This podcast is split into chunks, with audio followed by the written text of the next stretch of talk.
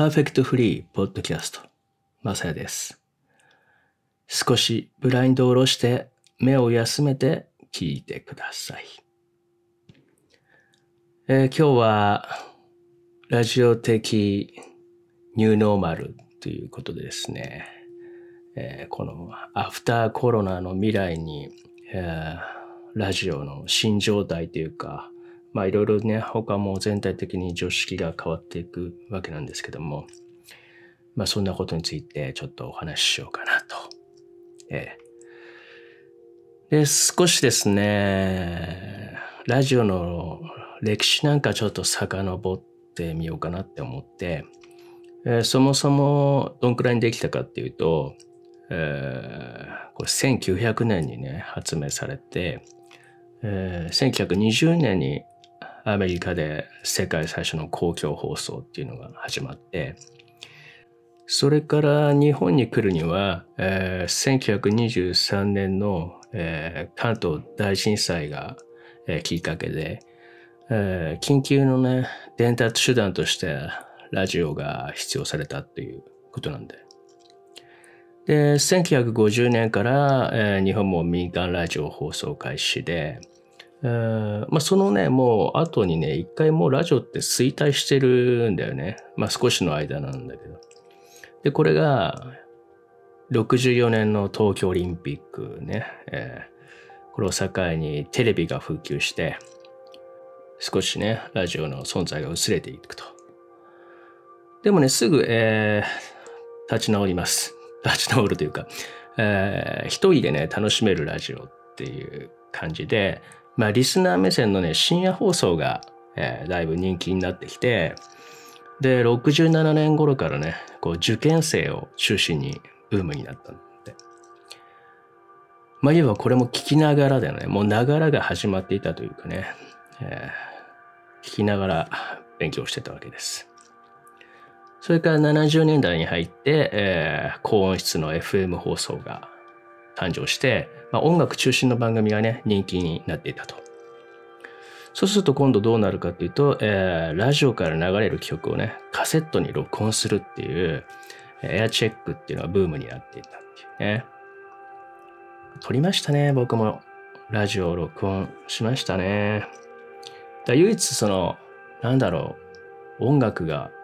えー、音楽だけをチョイスしてね、え、自分のミックステープを作れるような感じですよね。まあテレビの前からもね、撮ったけどね。えー、まあこんなようなね、歴史があり、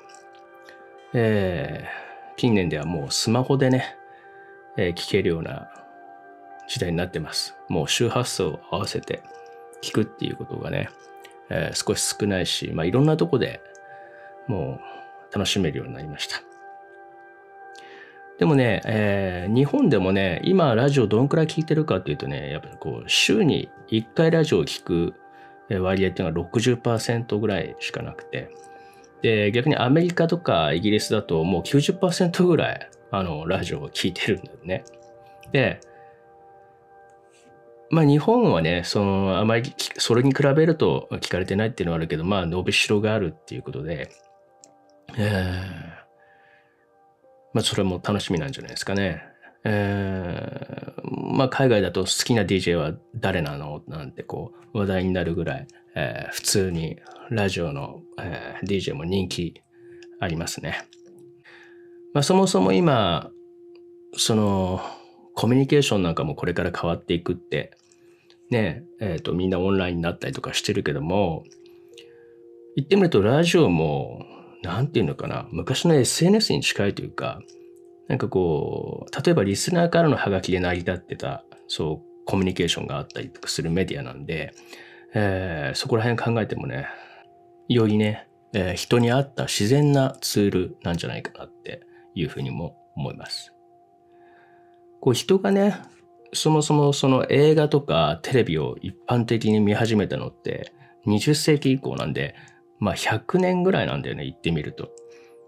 で、それでいきなりテレビの前に集められてこう黙らせられるという、なんかこう人間本来ね、なんかこう取らないような行動をやらせてしまったというテレビがね。まあ、それだけ映像の力ってやっぱり、まあ、強力だとは思うんだけども、人間の長い歴史からするとそんなことはなかったわけじゃない。やっぱり不自然なんだよね。どっちかというと。まあ、それに対してラジオの方はこう、非常に自然というか生理的に。例えば、えー、部屋の片付けをするときも、えー、無音とテレビをつけるのと音楽かけるんじゃ、えー、一番はかどるのって音楽をかけてる時なんだよね。でラジオは人間をこう、すごく自然に、えー、活動させる方法じゃないかなって思います。まあこういうことがまだ浸透してないのは、なんかこう社会とのバランスがまだまだなのか、プロモーションが弱いのかとか、まあいろいろ思いますけど、まあ今、この在宅ワークになったことで、えー、ラジオを聴く人もね、すごく急増していて、なんて言うんだろうね。こう一人音楽をかけながらいい環境で仕事ができるなんていう人もいるんじゃないでしょうか。えー、オフィスにいるときは、えー、11分に1回、えー、人から話しかけられてるらしいんですよ。これ結構びっくりで。集中なんかできないよね っていう感じで。まあラジオなんかもね、PC の画面を見ながら、えー、情報を得ることもできるし、まあ聞き流すこともできるしね。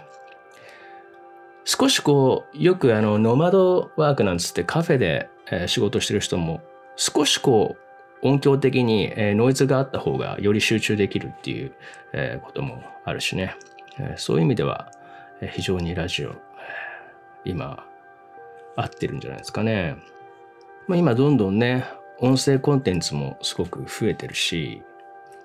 まあ、例えば、えー、ラジコとか、え、ああいう、まあ、とにかくスマホでね、ラジオが聴けるようになったのは割と先駆けですけど、あそこなんか、えー、今年のね、えー、1、2月がね、750万人ぐらいだったんだって、利用者が。それが3月には900万人越しちゃったっていう、えー、凄まじい、えー、上がり方をしてますけど、ズームとかね、ズームとかのああいうツールも、えー、直近でね、この4ヶ月ぐらいで、これすごいよ。1日あたりのね、ユーザー数がね、1000万人だったのが3億超え。すごくないこれ。こんな巨大なね、プラットフォームになっちゃったっていうことなんだけど、まあ、ステイホーム中にね、ながら聞きっていうのをね、求めるようにこうなったっていうのもあるんじゃないでしょうか。ちなみに、このポッドキャストは、えー、市場はもう30%増加っていう感じで、えー、素晴らしいですね。えー、で、これね、面白いことに、やっぱこの音声メディアとかコンテンツがこう、復帰することによって起こるもう一つの、えー、ことは、このデバイスも伸びていくってことなの。だから例えば、えー、聞く人がいるから、スマホで聞く人がいるから、例えば、イヤホンとかヘッドホンが売れたりとか、えー、そういうこともあるわけね。で、まあこう聞いてることでお得になるってこともあるかもしれない。例えば番組をシェアすると、なんかこう、そのリスナーにポイントが溜まってって、で、広告出してる、なんつうの、お店で安く買えるとかね。例えば、こう、スマホとかのデバイスの位置情報をこう受け取って、あピンポイントでその人にあの地域的な広告を打てるとか、例えば、例えばどっかでね、うん、そうだな、ショッピングモールなんかの近くとか歩いてたりとかして聞いてたら、まあ、セール広告とか、えー、そのね、方向移動している先のね、えー、レストランを先読みしてクーポン情報なんかをそこにポンと投げかけるとか、え、そういうこともね、これから配信可能になるし、やっぱり 5G とかの世界になると、えー、そういうことになるんじゃないでしょうかね。このポッドキャストも、えー、Spotify なんかでも聞けるけど、えー、Spotify AI 結構優秀なんで、えー、お好みのね、チャンネルを出してくれるから、えー、ターゲットに合ったね、広告とかもつけやすいんじゃないかなと思うしね。まあさっきあの、ラジカセであの昔ラジオ撮ってたよみたいなこと話したけど、えー、やっぱりこのデバイスとともにね、えー、進化を遂げているっていうとこもあるよね。なんか共存してる感っていうのがあると思います。はい、これからもう本当にネットワークがすごく速くなっていくから、もっともっといろんな可能性を持っていくんじゃないかなと思います。本当に街を歩きながらでも、えー、情報が得られるのでで、なかなかスマホで動画を見て歩くなんていうとね、ちょっと危険なんで、えー、ラジオだったら自然の音に溶け込んだり、えー、ミュージックが突然、え、雰囲気に合ったものにかかったりとか、そういうなんか偶然も僕は結構楽しんでいるところがあるんですけど、えー、こんな風にね、えー、今、えー、変化しようとしている感じですね。えー、今日はね、そのラジオ的、えー、ニューノーマルっていうところでね、えー、新しい形になっていくんじゃないかなっていうお話をしました。さて、えー、みんなのね、ニューノーマルっていうのは、えー、どう変化しているでしょうか。えー、今もね、えー、毎日そういうことをあ感じて、えー、新しいなんかライフスタイルになってる人もいっぱいいると思います。その中にね、えー、ラジオ、どんどん面白いチャンネルもいっぱいあるんで、そういうのも聞きながら、えー、この世界を楽しんでいただけたらなって思ってます。ということで今日はラジオ的ニューノーマルっていうことでお話ししました。それでは、えー、今夜もスペシャルハッピーな夜をお過ごしください。マサヤでした。